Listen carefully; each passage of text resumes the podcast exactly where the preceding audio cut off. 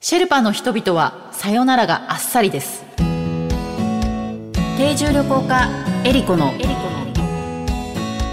旅して暮らして世界と言葉。言葉この番組はお菓子の不二家の提供でお送りします。世界各地で現地の家庭に滞在をしている定住旅行家のエリコです。皆さんにとって旅は楽しむものですか？人生を見つめ直すきっかけですか？私にとって旅は暮らすこと。この番組は世界各地およそ50カ国100以上の家族のもとで定住旅行してきた私エリコが実際に訪れ定住した国や地域の暮らしを言葉をキーワードにお話ししていく番組です。今回もネパールを旅します。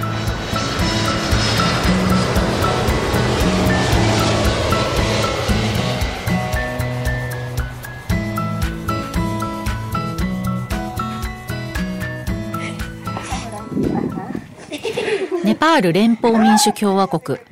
中国とインドに接する小さな内陸の国です。北部にヒマラヤ山脈がそびえ南部には大平原が広がる雄大な自然があります。ヒンドゥー教仏教などを信仰する多民族が暮らしています。人口およそ3000万人。首都はカトマンズ。世界最高峰のエベレストをはじめ、8000メートル級の山々が連なるヒマラヤ山脈には、毎年世界中から多くのクライマーたちがやってきます。世界ではいろいろな言語が話されていますが、言葉にはその国の歴史や文化、習慣がぎゅっと詰まっています。言葉を知ればその国のことがよ、より深く感じられます。今回の旅言葉は、コーレフェプ。えー、この言葉はですね、えー、ネパールの山岳地帯ヒマラヤ山脈に暮らすシェルパーシェルパ族の言葉でですねさようならという意味です。えー、私はですねネルネパールの、えー、こちらのクンブ地方ですね、えー、標高3800メートルにあるクムジュン村に、えー、定住旅行をしていたんですけれども、えー、3800メートル言うとというと富士山よりも少し高いぐらいの位置ですかね。えこの村はシェルパ族が暮らす村として知られています。え世界一美しいと言われているアマダブラムという山があるんですけれども、その山がとってもね、綺麗に見える村なんですね。で、エベレストビューホテルっていうホテルもありまして、実はここはルクラから、えルクラっていうエベレスト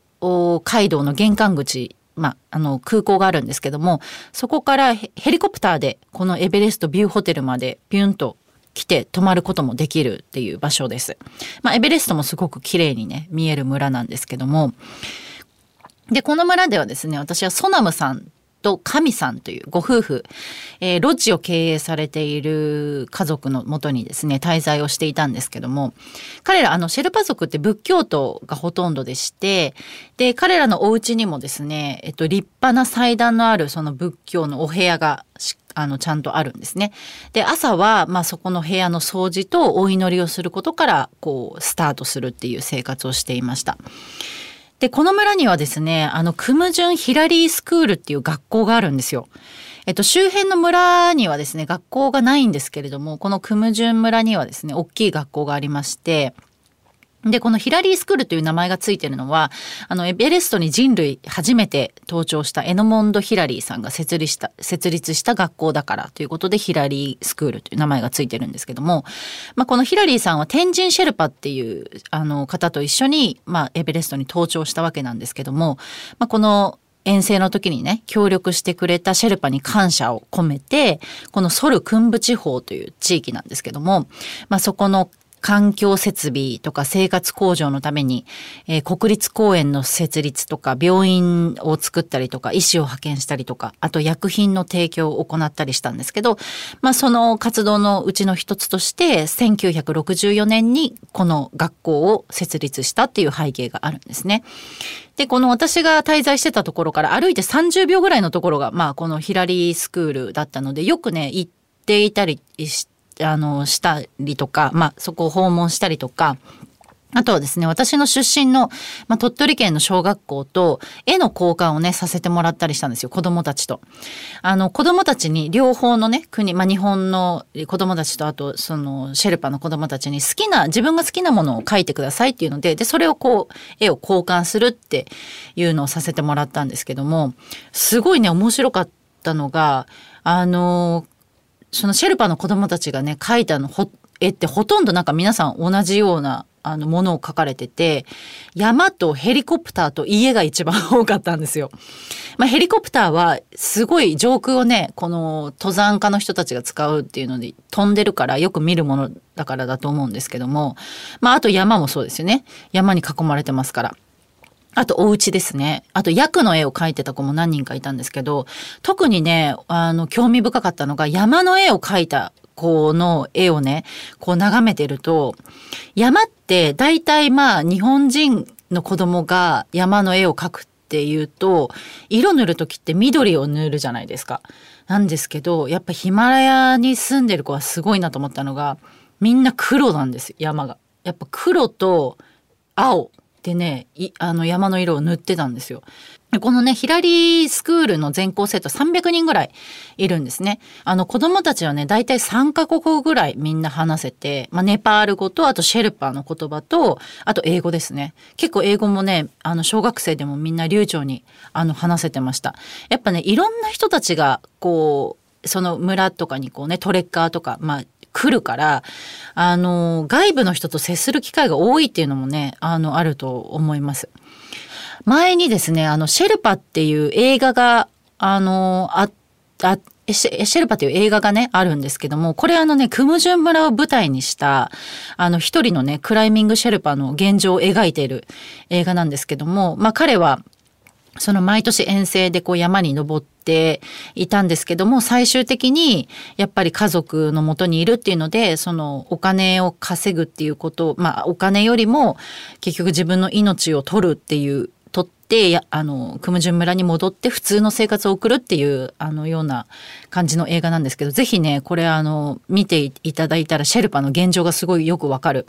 映画なんですけども、まあ、彼らにとってもともとそのシェルパの人たちにとっては登山っていうのはもう遊びでもレジャーでも何でもないまあもともと登るもんじゃないっていうのがあったりするので、まあ、その神聖な山にねこうずかずか入っていく行為ってやっぱ山の神様を怒らせかねないわけですよね。で特にその雪崩が大きい雪崩とかが発生した後とかにもやっぱその登山隊の人たちはお金を払ってるからなんとか登りたいって思ってるかもしれないけどもう山は怒ってるから登らない方がいいとかね、まあ、そういういろんなこう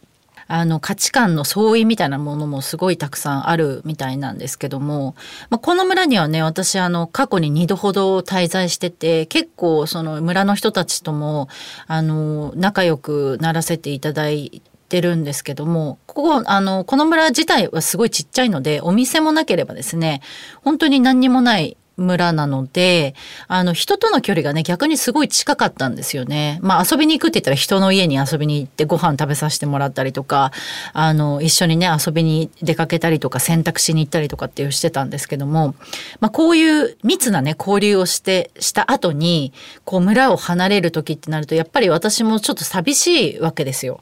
ね、すぐ来れる場所でもないし、あの、ルクラっていう村からここのクムジュン村まで歩いて3日かかるんですね。で、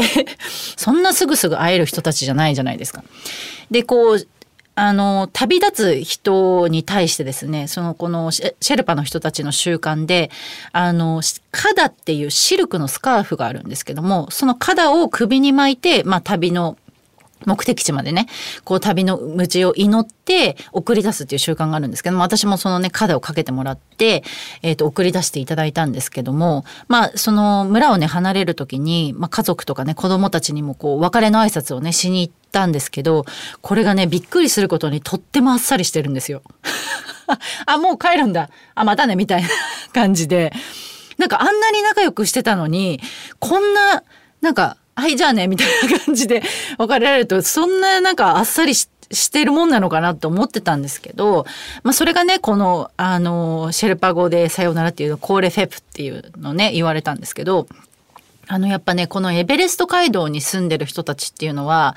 本当に毎年ね多くのトレッカーとかあと普通に村人たちもねこう移動で通って行ったりするのでこう去っていく人、まあ、来る人去っていく人っていうのがもうすごく頻繁にあるわけなんでやっぱりねさよならに慣れてるんだなと思ったんですよね。こうさよならがね得意な子供たちがここには住んでるなと思いながら私はねあの寂しい思いをしながらあの村を後にしたっていうのをすごく覚えてます。旅して暮らして世界と言葉言葉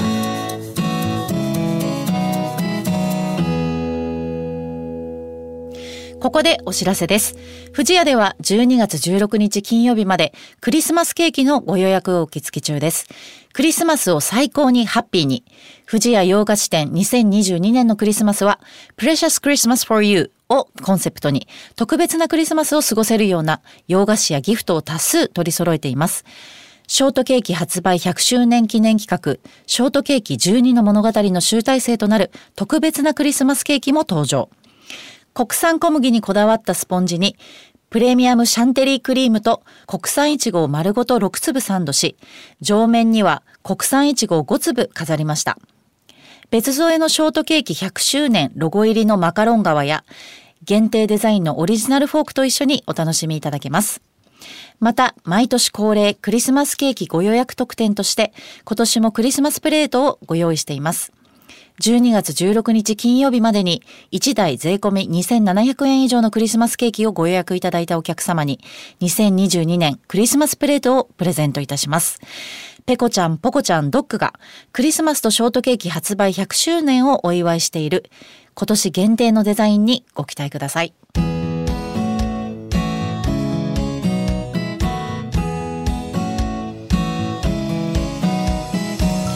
番組では皆様からの質問やコメントリクエストも大歓迎です。旅についてや海外の暮らしについての質問あなたの旅への思いなどをお送りください。メッセージの宛先はメールアドレス eriko.joqr.net までです。次回はゲストをお迎えしての旅になります。今回お話しした旅の様子は私の YouTube エリコチャンネルでも見ることができますのでぜひ覗いてみてください。それでは次回も旅しましょう。旅して暮らして世界と言葉。お相手は定住旅行家のエリコでした。コーレフェフ。